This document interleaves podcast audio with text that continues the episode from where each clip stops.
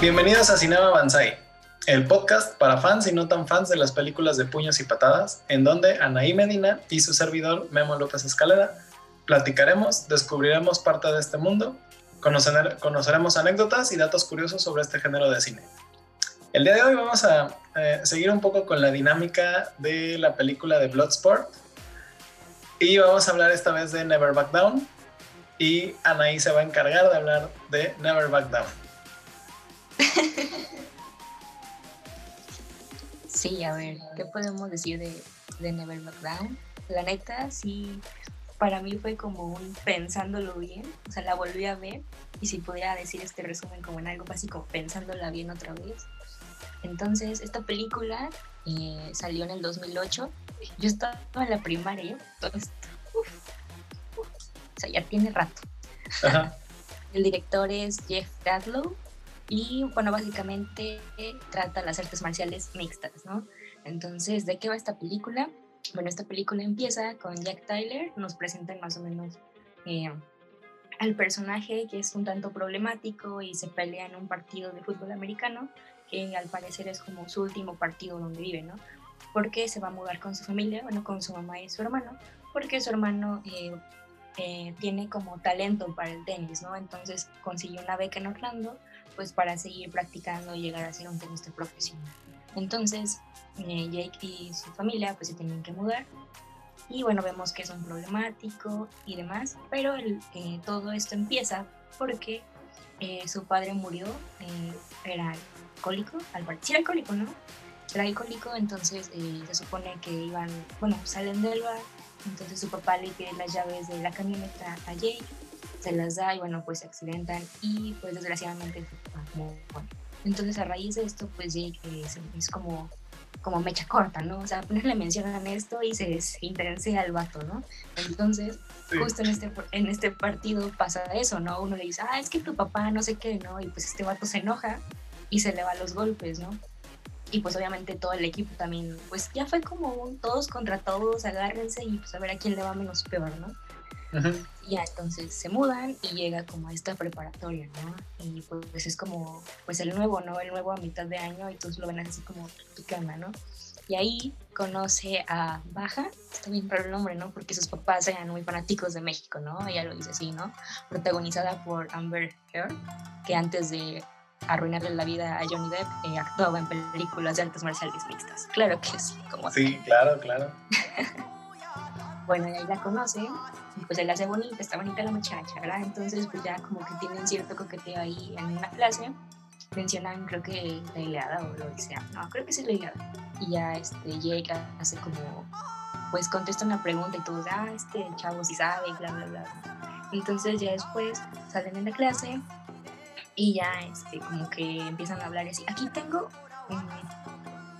no sé cómo decirlo, me da curiosidad esto porque no sé si recuerdes que este Baja lleva como el libro que están estudiando, ¿no? Y está todo maltratado y Jack le dice así como de, oye, pues, ¿lo has leído mucho o qué onda, no? Y ella así, ah, no, pues es que lo compré barato o algo así, dice, ¿no? Entonces me entró la curiosidad después de que si la chava en verdad como que era lista o le gustaba leer, le interesaba el tema, o no, si era así como de, ah, pues estaba barato, ¿no? Porque pues siento que la pintan muy como en el estereotipo de de la rubia, ¿no? Así yo soy bonita y soy popular y ya, ¿no? Y ella se lo toma muy en serio, ¿no? Porque pues en esta película también un punto importante es la popularidad, ¿no? Y el con quién te juntas y a partir de esto cómo te van a tratar, ¿no?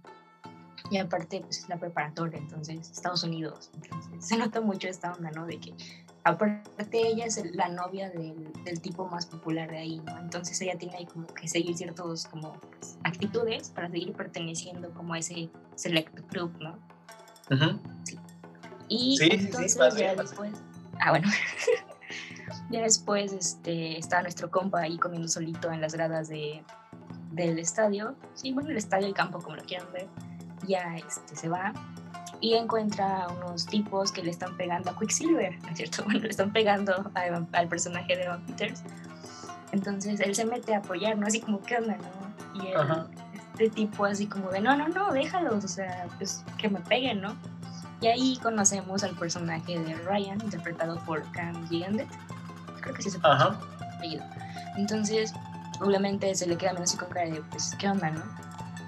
Y ya, se va, y hasta ahí todo bien, hasta que baja, lo invita a una fiesta, y pues pobre, pobre y todo ilusionadito va así como, ah, ya, ya se me hizo, ¿no? Entonces llega a una supermansión donde hay de todo, hay alcohol, está la fiesta, hay muchísima gente de la, de la prepa, entonces hay como demasiado lujo ahí, ¿no? Entonces, mm, de ahí, mm, pues Jake empieza a hablar con Ryan y le dice así como, ah, pues mira, este, pues sí está muy chida la fiesta, pero ven a ver lo que hay de este lado, ¿no?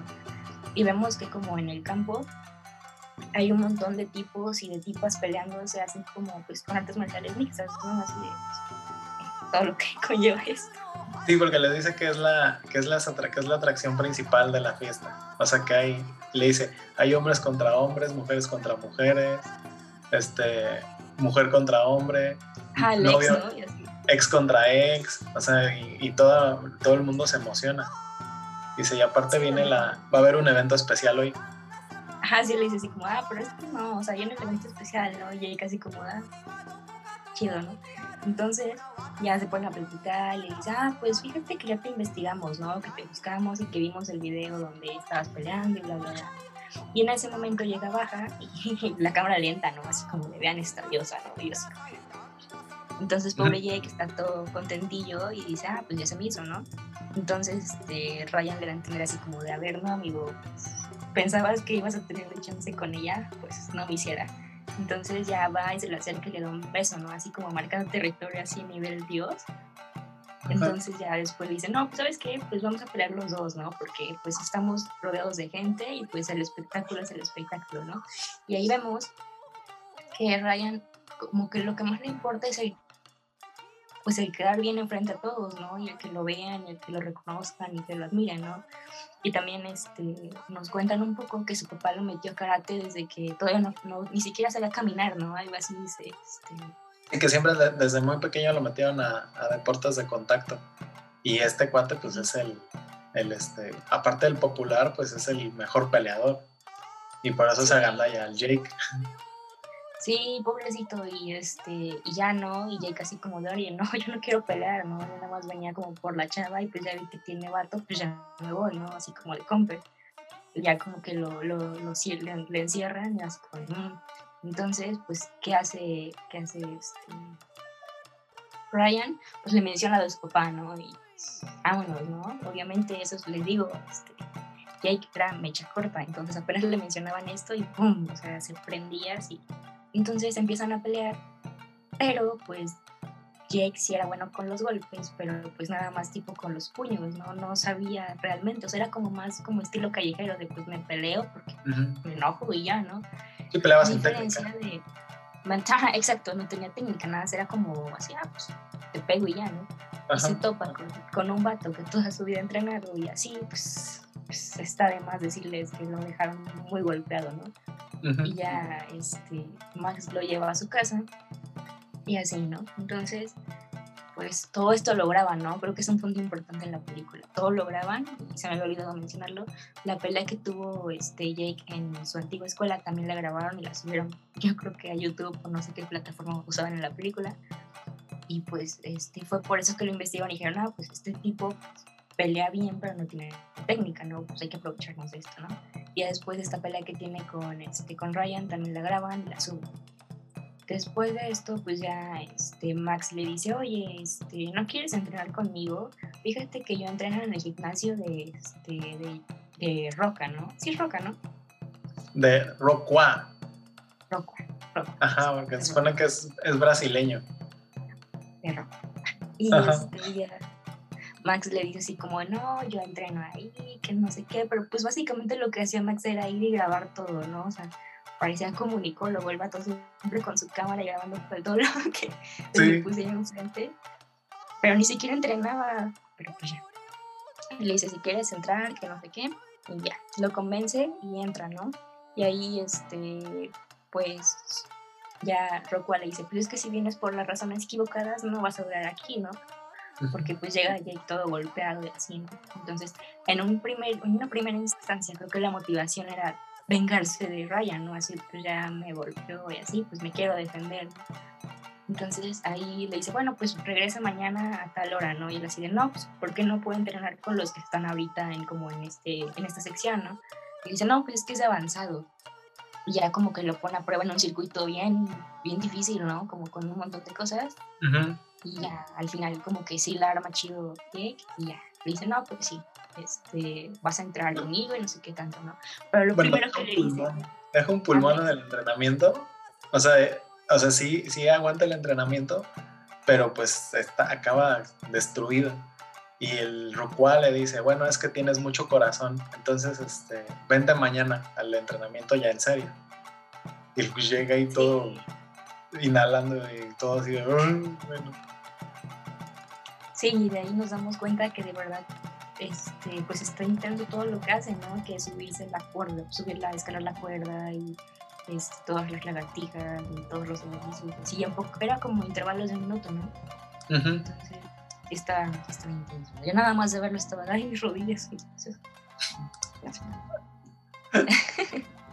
Entonces, bueno, aquí voy a mencionar un punto importante que me gusta mucho de la película, es que tiene un buen de, de secuencias de entrenamiento y, es, y en verdad se nota el cambio que tiene Jake al entrenar. Bueno, aquí todo este nivel payasito, ¿no? Ah, más adelante les voy a decir de qué secuencias.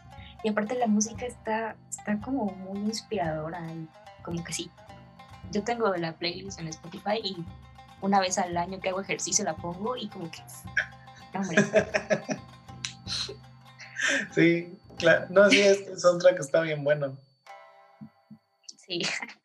Bueno, entonces ya empieza a entrenar con Rogue y pues eh, ya vemos cómo va avanzando, cómo va como manejando el control de su vida, incluso Jake, porque pues, de verdad tenía como que mucha carga emocional y así, pues por la culpa, ¿no? De que le ha dejado a su papá manejar borracho, de todo lo que estaba pasando.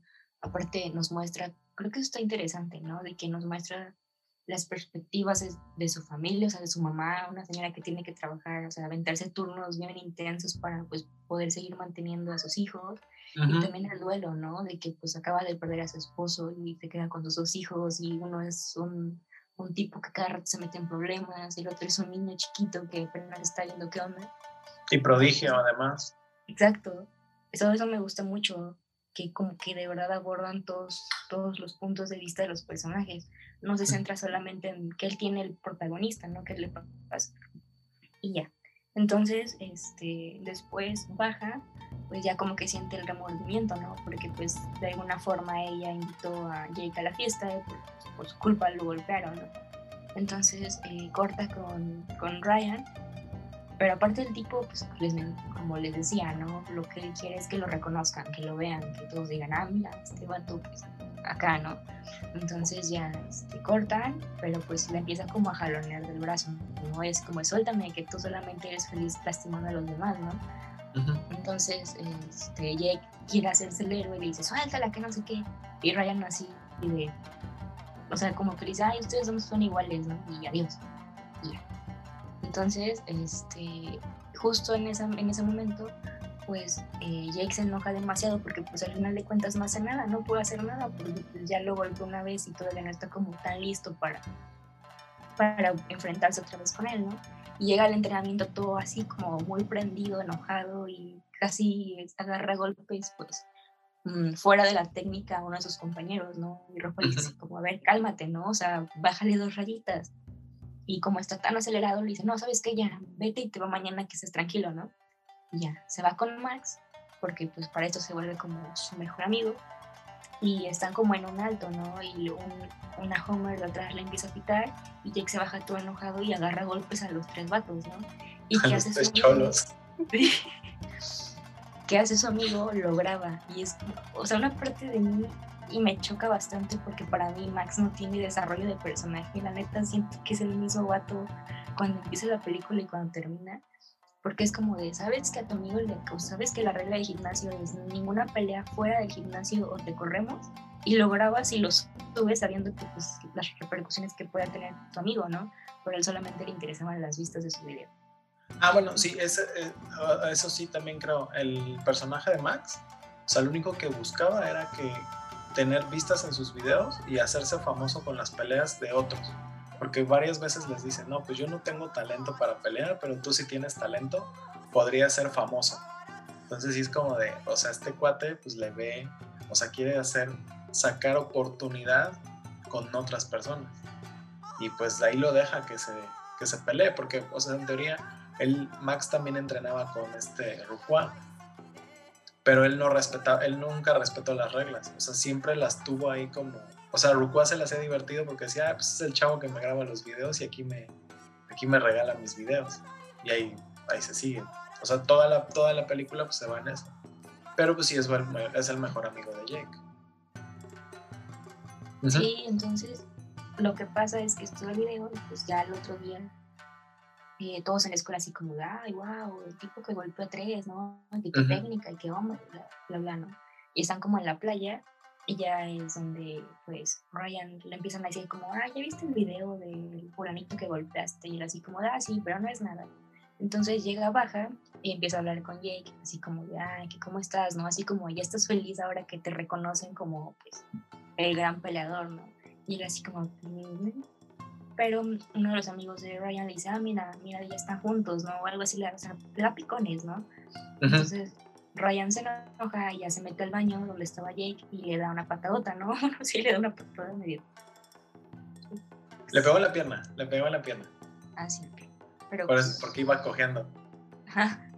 Y ya le dice así como de, no te voy a golpear aquí porque no hay gente. Otra vez nos, nos recalcan que este tipo solo le interesa que lo vean, ¿no? no te voy a golpear aquí porque pues no hay gente, pero eh, entra a la campal, ¿no? Y a ver si llegas hasta la final, ¿no? Y la campal es como una pelea, pues, un tanto clandestina. Sí, es clandestina, ¿no? El beatdown, ajá, sí, era un, era un torneo clandestino. Como el comité, pero versión en Estados Unidos. Ajá, y, de, y en Andros. Anda, sí. Y de acá, Referencias. Bueno, y ya este, este, Jake se queda así como, en otra vez se pegó, ¿no? Y el otro día llega a entrenar y Rockwell le dice así como, a ver, enséñame los, nudillos, ¿no? Y ya ve que está todo golpeado de acá, y le dice, pues no, mi ciela, o sea, lo, que, lo primero que te dije, así de que nada de peleas afuera, vámonos, ¿no? Así como de, te toco las golondrinas, adiós, ¿no? Y pues ya entonces Jake se enoja un buen porque dice como, no, pues es que no se vale, y que no sé qué tanto, y qué. Ya, Pasa el tiempo y vemos como él y Max empiezan como a, acosar a Rockwell, ¿no? Se quedan afuera del gimnasio viendo como pues todo lo que hace.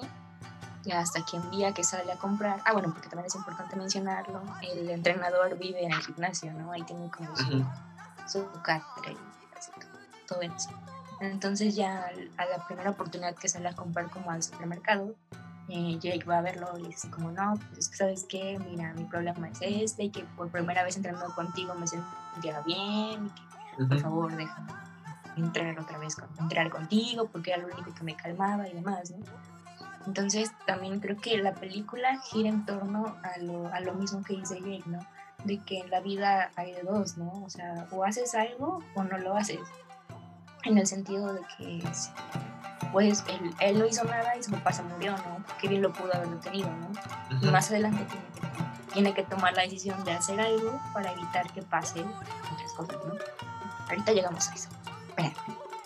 Y entonces ya este Rockwell así como de, bueno, te doy una, otra oportunidad, pero pues ya hay de ti si la desaprovechas, amigo, hay de ti.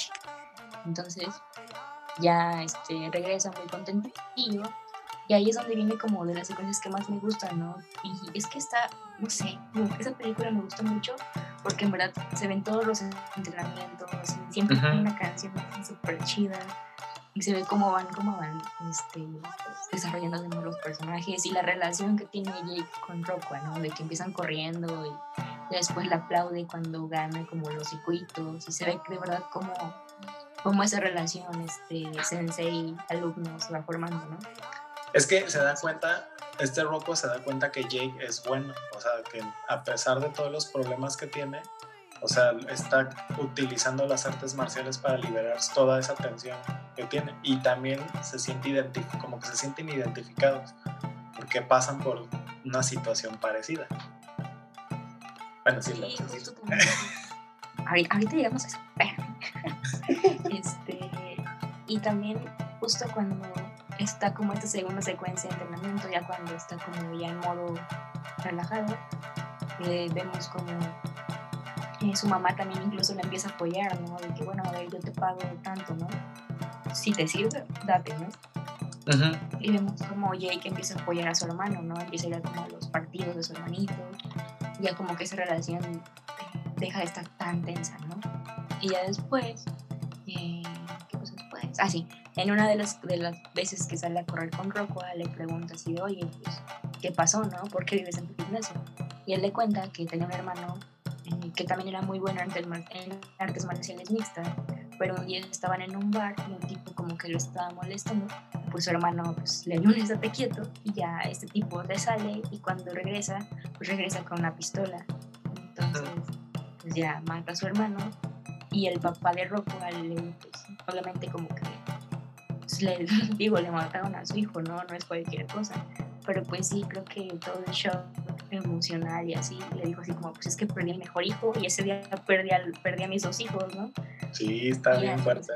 Y, y yo así de así, pobrecito. Pobre Rocco. Sí, yo sí, ay, con razón vives tan mal a mí. Pero ya entonces este, dice que pues lleva siete años sin ver a su familia, ¿no? Y, este, y ahí es donde pues, Jake le dice, no, pues es que tú pudiste haber hecho algo, no lo hiciste, pero al final las decisiones es lo, que importa, ¿no? Entonces ya pasa un poco de tiempo y hace las paces otra vez con Baja y empiezan a tener sondidas y muy bonito todo. Hasta que un día que no iba a entrenar, Max eh, está ahí y se enteran que Jake no quiere ir a lo de la campal y Ryan se enoja así como, no, pues como no va a ir, ¿no? Si yo no quiero volver otra vez. Entonces se llevan a Max a su casa y estando ahí, también ahí me quedé así como, ay amigos, o sea, te golpeaban, estás viendo cómo suben, vas otra vez y te subes, es como, porque el, porque el Max era bien morboso, o sea, le encantaba andar ahí metido en los golpes a lo tonto. Entonces pasa, pasa Ryan buscando a, o sea, busca darle un motivo a, a Jake para que pelee. Entonces, pues, por eso se lleva a Max. Porque incluso Max pues deja su carro. Y Rocco, o sea, Rocco se da cuenta y también entra como el, el, problema en lo que decía, pues tienes que hacer algo. si ves algo, pues debes hacerlo. Y pues que se, se llevan al Max. Sí, pobrecito Barco, o sea, ahí está nuestro Quicksilver bien tranquilito viendo cómo golpean a otro. Y así como, no, es que el, la técnica es respirar y no sé qué. Y así. aparte era Quicksilver gordito. Sí, todo chubby. Y nos lo golpean, pobrecito, lo dejan ahí, todo bien.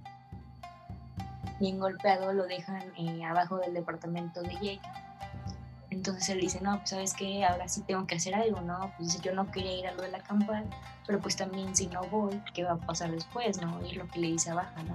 O sea, ¿quién va a ser, contra quién se va a ir este Ryan después, ¿no? Con, con mi hermano, con Charlie. Dice, ya se fue contra mi mejor amigo, ¿no? Que pues fue así como de ahora, ¿qué hago, no? Y algo que se me había olvidado mencionar, ahora lo voy a mencionar. Este, en los entrenamientos hay una parte importante cuando eh, Jake todavía está todo así que no saben qué onda, no, pues no tiene técnica, que le empieza a pegar un costal. Entonces, este, Rockwell le dice, no, pues es que controla la respiración y no sé qué, ¿no? Bueno, en pocas palabras, el chiste de esto era que con una patada tenían que mover el costal, ¿no? Pero pues el costal pesaba un chingo. Entonces, bueno, ahora sí, tengan esto en mente porque después lo mencionar otra vez. Sí. Entonces ya, este, No, si es que es importante la película. Sí, sí, es importante. Se me había olvidado, perdón. Ya este Jake y Baja se llevan a Max al hospital y está ahí todo golpeado el vato. Entonces ya este Jake se va por el carro de Max y Rockwell dice como de, a ver amigo, no te voy a aceptar otra vez si, lo, si vas a pelear, ¿no? Pero pues él le dice, no, pues es que las decisiones son importantes y no puedo, no puedo quedarme de brazos cruzados sin hacer nada, ¿no? Y en pocas palabras le tocó una fibra sensible, ¿no? Así como, pues, tú que hubieras hecho pues, si hubieras podido hacer algo por tu hermano, ¿no? No, y le dice también, Jake le dice a Rocco que, que, hay que hay peleas que sí se deben de pelear, porque no hay otra, no hay otra opción. Y sacan su cita del, del libro de Aquiles, del el escudo de Aquiles, de que hay que pelear para no, para, para no tener que volver a pelear. Sí, pues se sacan las, las citas épicas para, justificar los golpes nada más. Ah, yo sí me inspiré, tú. a mí sí me llegó. Bueno, el chiste es que ya Rockwell le dice así como, a ver, o sea, tal vez no puedas como, pues, hacer algo en la pelea o como definirla, dice, pero pues sí puedes definir el final, ¿no? Así como tú sabes y cómo termina todo, ¿no? Ya con eso en mente, se nos va Jake a su casa y agarra como su, su maleta, su mete todo para pelear y saca entre las cosas como antiguas de su papá una, este, una como playera que es así como de Tyler, su apellido, ¿no? Bueno, el de su papá. El coach Tyler. Sí, es que como que se entiende que el papá también era, como, supongo que era el entrenador de fútbol americano del equipo de Jake. Entonces esas cosas de basura, pues al, morir su papá, no se quiere deshacer de ellas porque pues no, o sea, todavía tiene esa presión de que pues, él pudo hacer algo por su papá.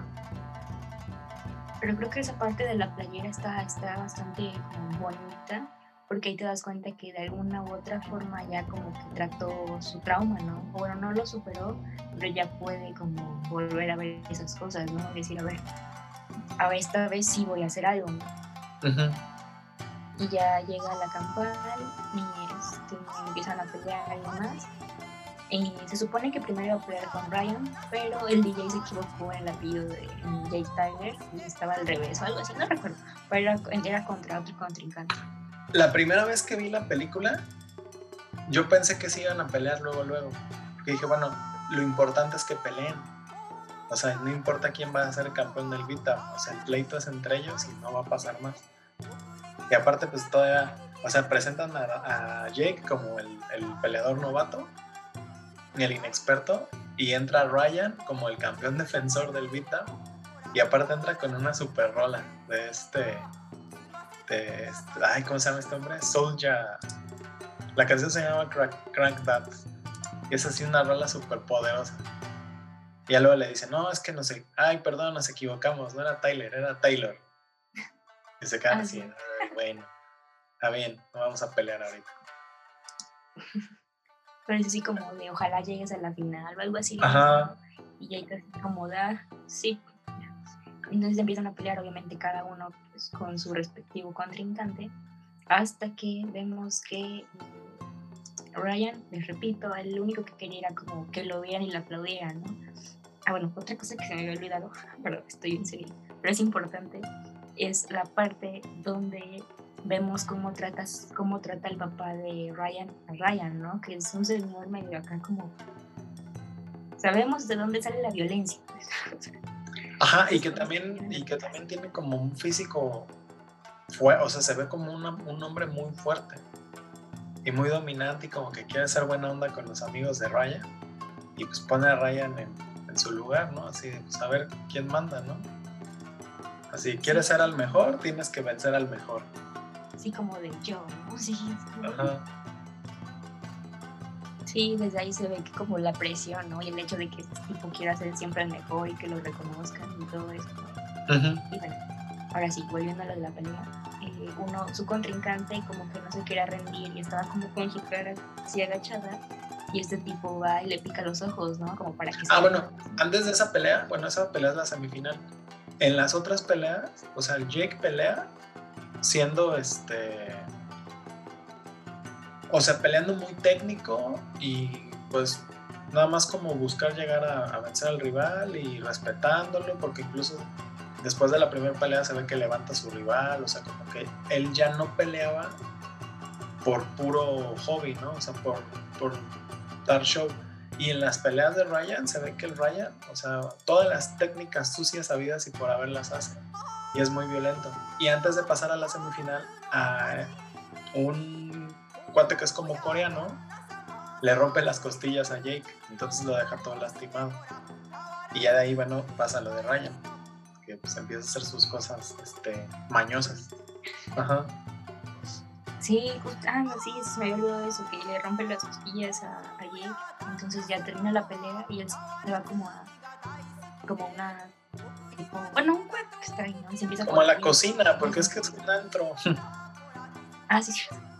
Bueno, se mete ahí a la cocina y ya llega baja, ¿no? Y dice, no, pues te voy a apoyar y bla, bla, bla, bla.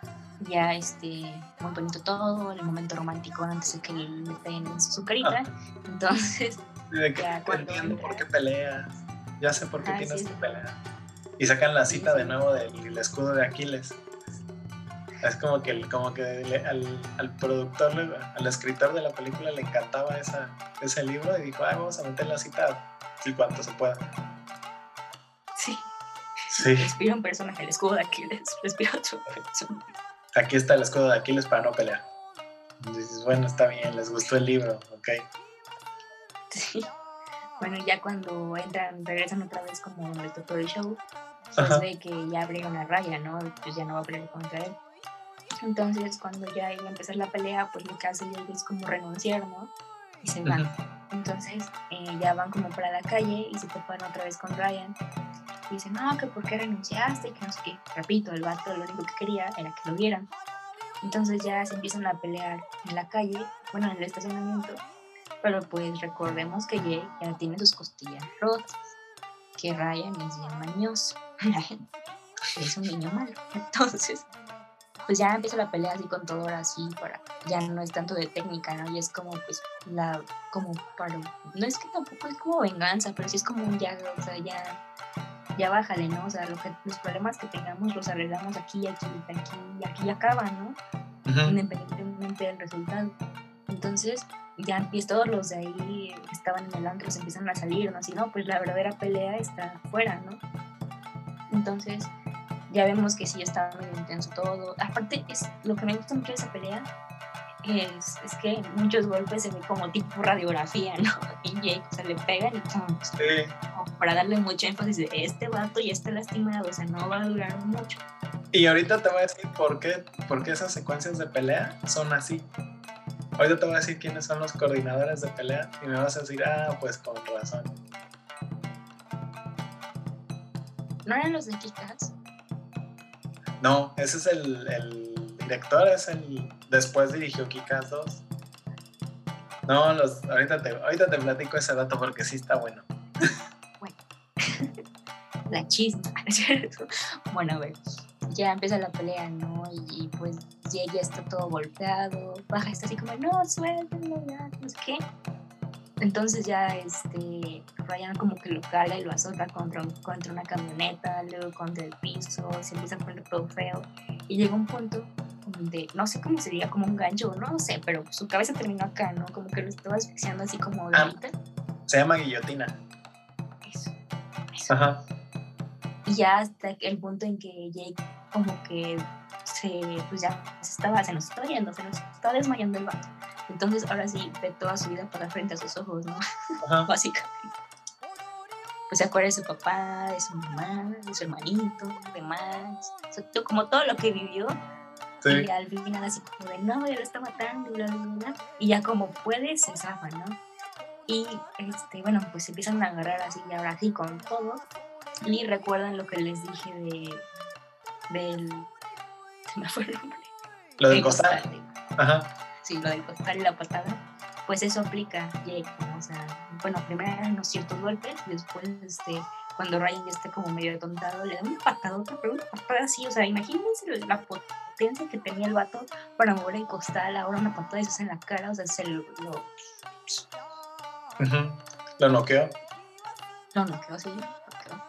Y ya ahí acaba, ¿no? Y ya después, pues vemos que el final está bastante bonito, bueno, me gusta mucho. Vemos como Rockwell como que guarda todas sus cositas y se va para Brasil, ¿no? Como para tratar de arreglar las cosas y ver otra vez a su papá. De ahí vemos, este, pues Max está en el hospital grabando, bueno, viendo la grabación video. Sí, chismoso. Este, pues sigue con bajas, son felices ahí. Perdón por la referencia, pero es que me recuerda mucho esto. Viste, chicas pesadas, ¿verdad? Sí. ¿Recuerdas la escena cuando ya va el personaje de, este, de Lindsay Lohan y se encuentra con Regina George al final? Que solo es como un, como un asentimiento así de ya, paz, ¿no? Así de paz y, y de respeto mutuo. Sin tener que decir lo, nada. lo mismo pasa aquí. O sea, va pasando Jake y ya este, está Ryan todo madreado, todo así. Ya no es como. Y ya. Sí. Sí, de que ya se respetan, ahora sí. Sí, Sí, pero pues sí, casi se mata. Eso querías, ¿verdad? Eso querías. Sí, no. Y ese es mi resumen de Never. Muy bien. No, sí, pues es que es una película que la pensaron. Pensaron hacer la historia, las artes marciales las modernizaron con la película. Porque no, o sea, otras películas de artes marciales se veía el maestro super ancestral y, y los chavos, este, o muy chamacos como Karate Kid, o y más bien aquí Never Back Down, creo que el valor de la película es que se adaptaron a toda la, toda la situación que estaban viviendo en ese año, en 2008. O sea, creo que por ahí de 2008 fue cuando apareció YouTube. Yo sí recuerdo de los primeros años de YouTube que veías cosas bien raras. Entonces, sí veías peleas, sí veías peleas clandestinas, sí veías golpes, o sea, incluso todavía en la fecha puedes encontrar en YouTube o sea, peleas de, de, secundarias, de prepas, peleas clandestinas. O sea, les dio una época que había unas que se llamaban Backyard, backyard Wrestling. Y eran pelea, era, era lucha libre de amateurs que peleaban en, los patios de sus casas. Y se hicieron súper famosos, o sea, al grado que tuvieron un videojuego y cosas. Este, después los patrocinaron. O sea, la gente, o sea, sí fue una explosión de YouTube y bueno, en Estados Unidos pues tenían más fácil poder compartir todas esas cosas en línea. De hecho, estaba leyendo que el guionista se inspiró porque su hijo le enseñó un video de una pelea así de escuela, ¿no? Dijo, ah, pues suena interesante como para hacer una película de esto, ¿no? Fue que surgió el boom. Y aparte, si te das cuenta, en esos años no había como películas de artes marciales o así, como para chavos, ¿no? Porque pues, sí fue No. como una generación muy... Sí, casi siempre las películas de artes marciales eran, pues, no se veían personas jóvenes. O sea, o sea, creo que Karate Kid fue la excepción de las importantes. Porque, bueno, aparecían otras películas infantiles, pero pues esas no eran trascendentes. O sea, me acuerdo de una de que se llama Tres, Tres Ninjas, o Trece, sí, Tres Ninjas, y son tres hermanitos. Pero pues ninjas coloridos tipo Power Rangers, entonces pues, tampoco eran como muy llamativos. Pero este sí, o sea, Never Back Down sí fue pensada completamente para adolescentes. Y en 2008 había un, furor por las artes marciales mixtas, cañón. O sea, ya la UFC ya estaba consagrada. Entonces ya había peleadores súper buenos en, ese año. Entonces, pues sí, era, o sea, e, ese año había puros campeones. Estaba Anderson Spider Silva, George St. Pierre, BJ Penn, Brock Lesnar, Antonio Minotauro Noriega, el Shogun Ruga, Lyoto Machida. Y ese, e incluso todavía en ese año no había peleas de mujeres en la UFC. Entonces sí era como tratar de que lo que se estaba consumiendo estuviera en el cine.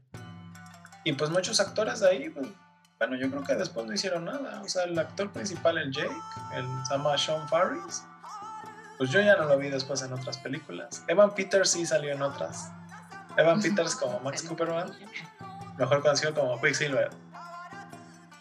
No, bueno, y aparte el Evan Peters hizo súper famoso en American Horror Story. Sí, o sea, creo que, ajá, creo que son 10 temporadas de American Horror Story y él sale en 9. Entonces ahí sí es famoso. El otro que el que sí es súper famoso es el Jimon Honsu, ah, el maestro Rohua, pues Gladiador, Diamantes de Sangre, Guardianes de la Galaxia. Y yo no sabía que también hizo doblaje, en, lo hizo en Cómo entrenar a tu dragón 2. Es el villano de, la, de esa película. ¿Neta? Sí, con razón el, el villano se oye la voz de...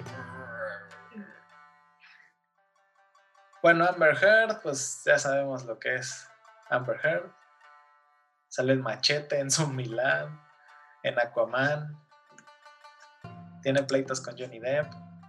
Pero bueno, ese es de, ese es de otro programa de chismes. El otro cuate, el, el, Ryan, el Cam Gigandet. Salió en Crepúsculo.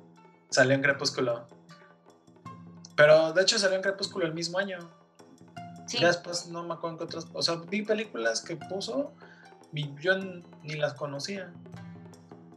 Y de ahí la mamá de Jake y el hermanito de Jake, pues son actores que pues no han, han aparecido mucho. El, bueno, el director, sí, el director era actor, apareció en Pearl Harbor. Este Jeff Watlow. Y pues dirigió después Kick-Ass 2, una película de terror que se llama Verdad o Reto. Y se ha dedicado más a ser guionista. Lo que me llamó mucho la atención es que, no, bueno, no encontré cuánto les costó la película. Encontré cuánto recaudaron, pero está bien chistoso el número porque, o sea, recaudaron 40 millones de dólares solo en cines. Pero aparte, pero recaudaron 21 millones de dólares en ventas de DVDs. O sea, sí estuvo cañón en la venta. Y ya en esa época, pues yo creo que ya estaban pues las películas ilegales en línea, entonces todavía más personas la vieron. Y esas son cifras que encontré en una página que se llama thenumbers.com, que hablan de toda la industria del cine. Pero pues oye, casi la mitad, o sea, vendieron casi la mitad del cine en DVDs, o sea, la gente sigue comprando. Y MVD, pues no lo, no lo trató muy bien, 6.6. Rotten le puso 23%. Y el, el, único galardón que obtuvieron fue un premio de MTV en 2010. A la mejor pelea entre Sean y Cam. Es que fue, es una muy buena pelea y está muy bien coreografiada. Y pues toda la película tiene que ver con las artes marciales mixtas. Si no saben qué son las artes marciales mixtas, bueno, es que son, combinan varios estilos de arte. O sea, normalmente combinan un estilo de combate, de combate cuerpo, que es una técnica de golpeo, karate, boxeo, muay kickbox y alguna técnica de lucha, jiu-jitsu, lucha libre, judo, sambo. Eh, esta, o sea, se popularizó estas artes marciales mixtas por el crecimiento de la UFC. O sea, cuando aparecieron después de Contacto Sangriento, la UFC empezó a volverse más famosa en Estados Unidos. O sea, porque la gente lo que quería era ver golpes reales. O sea, no, porque el box a veces se ve muy aburrido porque es como muy técnico. Y las artes marciales mixtas, ¿no? Y empezaron a traer peleadoras de todo el mundo. O sea, la UFC se hizo popular, pero ya había peleas. En Brasil hay peleas de artes marciales mixtas desde los años 20. Allá en, en Brasil se llaman vale todo, vale tudo. Y en Japón, con los 80s, hubo una liga de artes marciales mixtas que se llamaba Pride. Igual, peleadoras de todo el mundo se daban con todo. Y pues las, o sea, cuando apareció la, la UFC, pues eran peleas súper rudas. O sea, muchos movimientos de los que hace Ryan en la película, todos son ilegales. O sea, los codazos en la nuca, los codazos en la espalda. O sea, unos que parecían que les daban patadas como si fuera este, balones de fútbol. A Jake le pega varias. Este, todas esas son ilegales ya UFC. O sea, bueno, la UFC se fue evolucionando a que se viera más como un deporte de alto rendimiento, aunque siempre lo ha sido. Los peleadores son súper, este, pues son peleadores súper completos. Y pues no hay como tantísimo, o sea, no hubo como tantos datos curiosos de esta película. se me parece raro, a, pesar de que tiene, o sea, tiene como un fandom muy grande. Sea, nada más encontré pues que el cuate, este, el, el Sean, tuvo que subir de peso para el papel. Pero pues sí, sí se nota. O sea, al principio de la película pues sí se ve flaquillo. Y ya cuando está bajando las escaleras, ya lo ves todo marcado y dices, no, pues sí estuvo, sí estuvo chambeando este amigo. A todos los actores los sometieron a un riguroso entrenamiento de combate. Y te voy a decir a quién los coordinó. Lo coordinó Jonathan Eusebio. Él, él sale peleando contra Jake, el coreano que tiene el pelo, el moicano rosa, Dak Ho. Ah, él es Jonathan Eusebio. Es peleador, es, este, es actor, es doble de cine. Y después de, ser de, después de ser asistente de combate y de dirección en Never Back Down, fue asistente de combate en Deadpool 2, en Rápidos y Furiosos 8, en Birds of Prey. Pero Jonathan Eusebio no estaba solo. Lo acompañaba Damon Caro.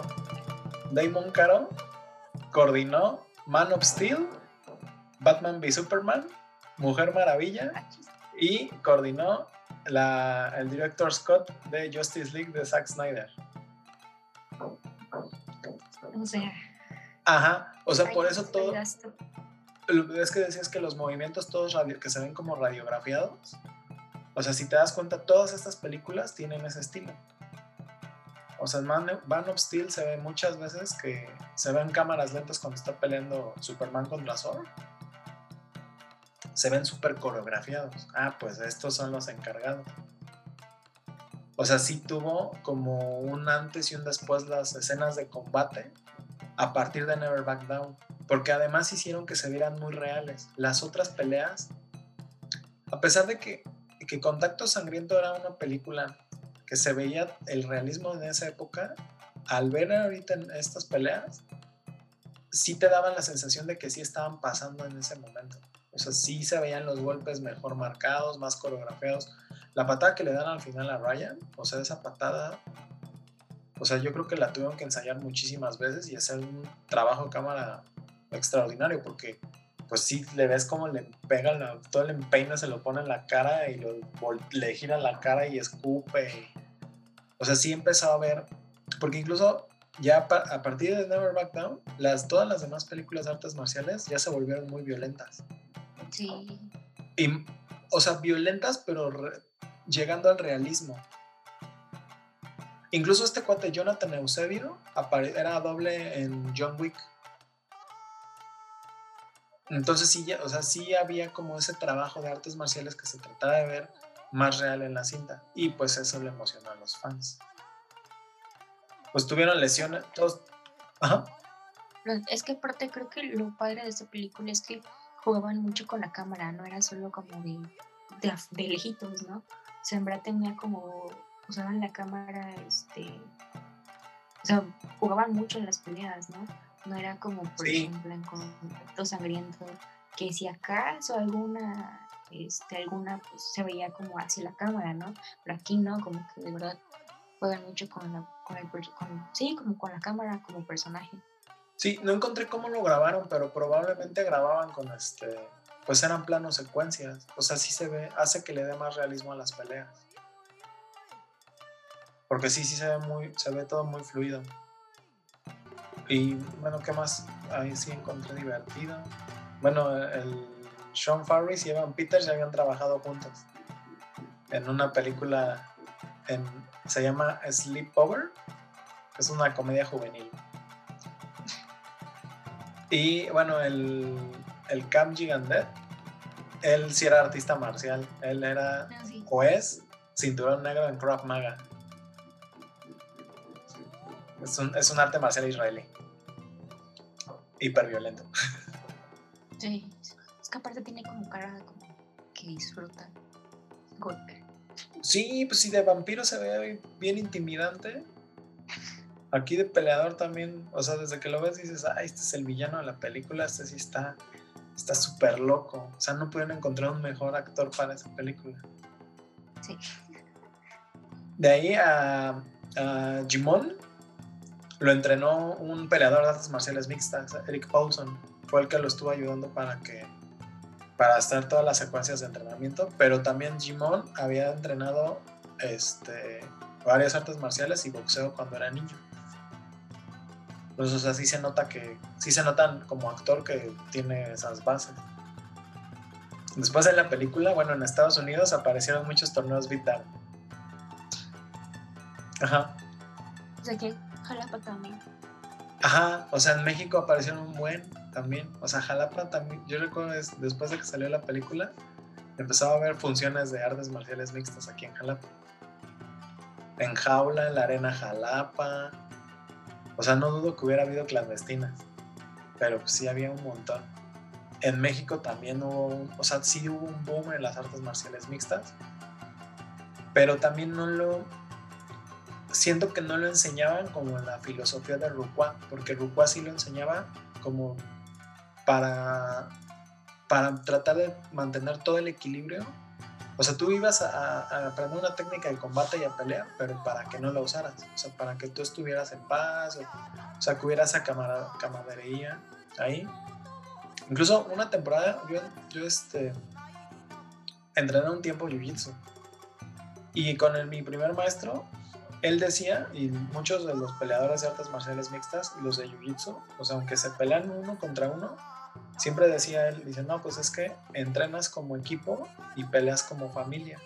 Y Jean Ruqua todo el tiempo les estaba diciendo eso. O sea, cuando Jake se enoja, que empieza a golpear a su amigo, le dice, oye, pues es tu compañero de equipo, o sea, no tienes por qué lastimarte.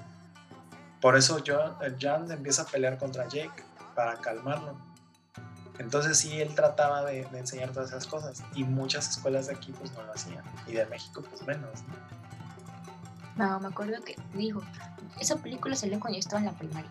Yo la vi cuando estaba como en tercero de secundaria, que era el boom, ¿no? Y cuando entré a la prepa, sí, muchos conocidos eran como, no, yo entré a las artes marciales mixtas y que la película que me inspiró, y bla, bla, Y era como ah, sí, ¿qué onda? No, yo entreno para golpear a quien me quiera golpear, ¿no? Y era como de, ok. O sea, como que sí, se metían, pero pues por razones como muy violentas. Y que no es el objetivo, o sea, al final, o sea, sí es un arte marcial, pero pues sí es deportivo. Y pues ya los profesionales, pues sí, o sea, son... O sea, vamos, en la UFC terminan las peleas y se dan la mano, o sea, y se hacen reverencia y eso, o sea, saben que es todo deportivo, no es como para golpear gente. Pero sí, mucha gente dijo, ay, aquí es, donde, aquí es mi momento. O sea, dejaron, o sea, siento que dejaron de lado el box. O sea, como que en México siempre hubo esa tradición de que pues, el box era para pelear en el barrio. Entonces apareció Never Back Down y dijeron en los barrios, ah, pues artes marciales mixtas. Para que se viera más bravo, ¿no? El asunto. Y como decías, el soundtrack está bien bueno. Entonces, la producción se preocupó bastante por escoger el soundtrack que fuera llamativo para el público que escogieron, porque la película era para adolescentes. O sea, esa, esa película sí fue completamente pensada para adolescentes. Yo la vi, pues yo no estaba tan adolescente, pero pues era una buena película. Y, o sea, sí tienen buena, buenas bandas. O sea, la, la canción principal se llama Anthem of, of, the Underdog, que es el himno del desvalido. La toca 12 Stones. Y pues sí, o sea, se encaja completamente en Jake porque pues, vivían en Ohio, ¿no? En Iowa. O sea, en un lugar súper feo. Sí. Y llegan a Orlando, que es todo glamour. Sí, hasta dice, ¿no? Si todos viven con casotas así. Ajá, sí, le da risa porque dice, oye, ¿por qué, todos en Orlando tienen casas gigantes? Y así, no, pues es que es normal. Así tienen como otro estilo de vida. Y también hay, bueno, en, en el soundtrack está My Chemical Romance, eh, Race Against, Drowning Pool, Limp Bizkit, The Creeps, The Bribery. La de Crank That es de Soldier Boy Tell M. Y es un, una participación, un remix con Travis Barker de Blink 182. Y también hay una canción de Kanye West con Daft Punk. El difunto Daft Sí. De las cosas buenas que nos dejó el Daft Punk. Y Kanye cuando hacía cosas chidas.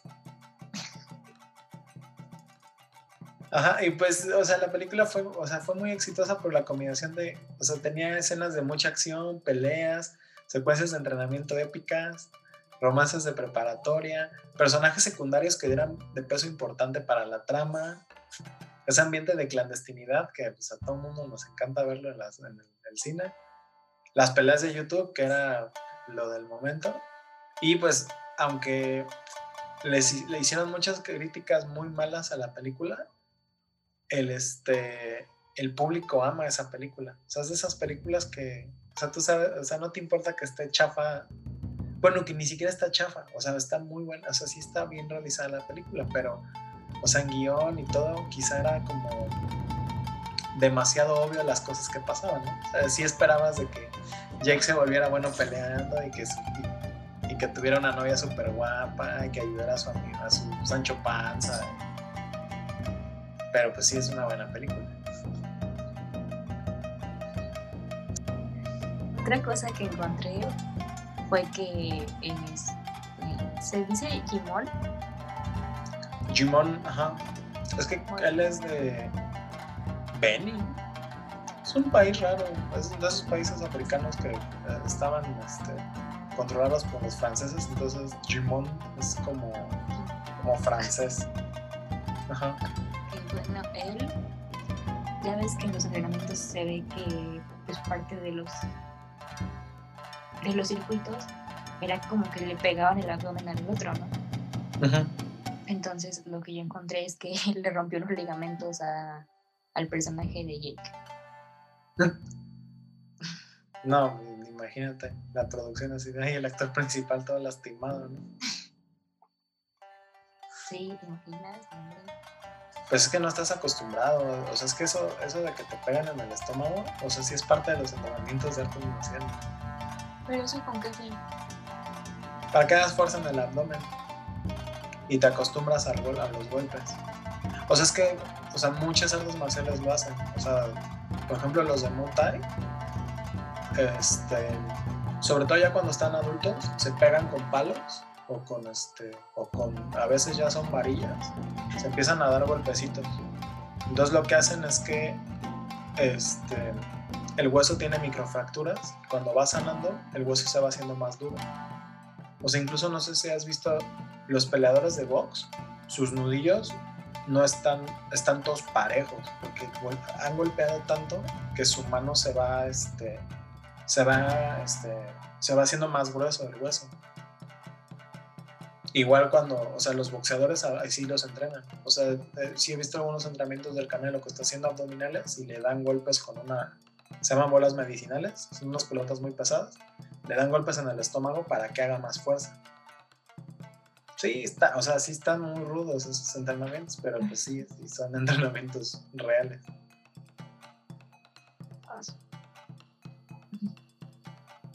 Bueno, otra curiosidad que encontré fue que el video, bueno, la parte de la película donde Ryan le está pegando al tipo al que le pica los ojos, creo que sí es eso, del, del- ya en, en la campal, que lo subieron a internet como diciendo que era un tipo así X golpeando a otra persona, ¿no? Y se hizo viral cuando pues sabían que era de la película. No manches. Ves, sí, es que en ese momento el YouTube era, era como lejano oeste, o sea, ahí no existía ley. Y sí, Sí, pues subían de todo. Sí, pues, o sea, creo que sí tuvo ahí un... Sí hay un antes y un después con ciertas películas y creo que Never Back Down sí fue importante. Con la 1. La 2, la 2 echan a perderla. Y en la 2 sí sale Max, neta, sí. Pero es un... Pero, pero lo convierten como un personaje así medio bribón, así oportunista. Es el que organiza, ahora Max es el que organiza el Beatdown. Ya están, ya no están en la prepa, están en la universidad. Y Max es el que organiza el Beatdown. Y pues, o sea, le ves, o sea, ya el chavo loquito que nomás le gustaban las peleas, ahora pues ya le ves el. Anda consiguiendo patrocinadores y, y meten apuestas. Y ya, bueno, pues no sale Jean Roy, sale otro, sale otro entrenador que el actor se llama Michael J. White, que ese sí es multi, multiartista marcial, que se, se hizo muy famoso porque apareció en, en Soldado Universal de Jean-Claude Van Damme. Salió en una película que se llama Undis- Undisputed, In- Invencible, no, Undisputed, no, es este, Invicto, que es un, es un, es un boxeador que termina en la cárcel para pelear contra el campeón de la cárcel, que es el tal Bokia.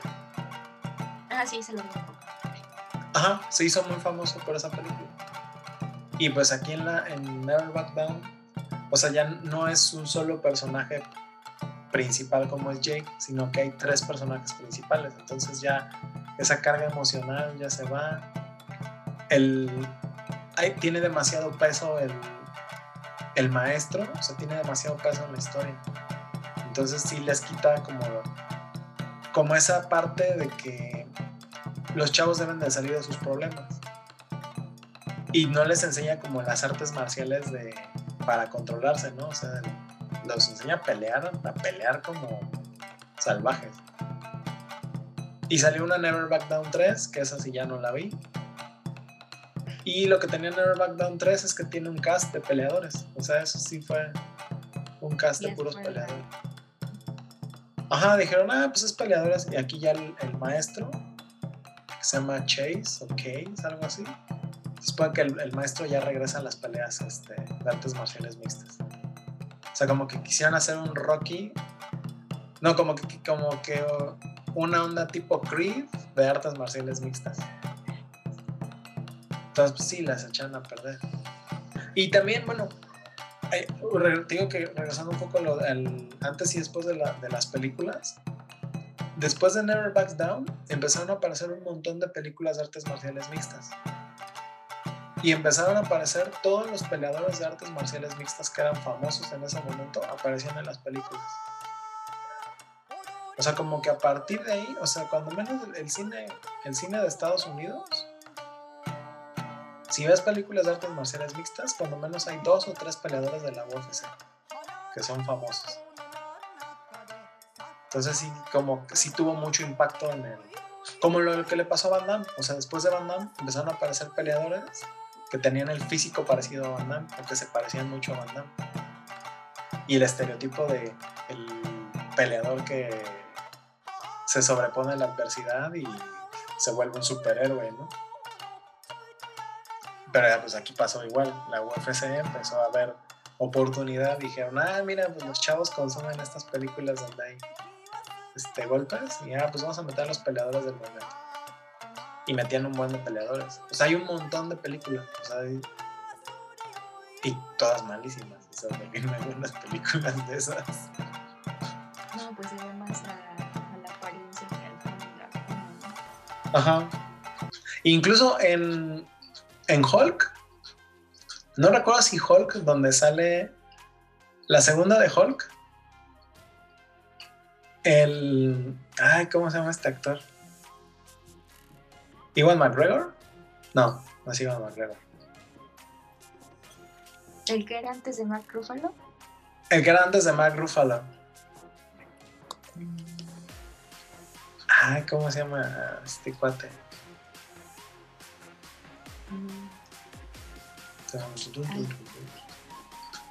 Edward Norton. Edward Norton. En Hulk de Edward Norton, si no me equivoco, creo que, es creo que esa película es de después de 2008.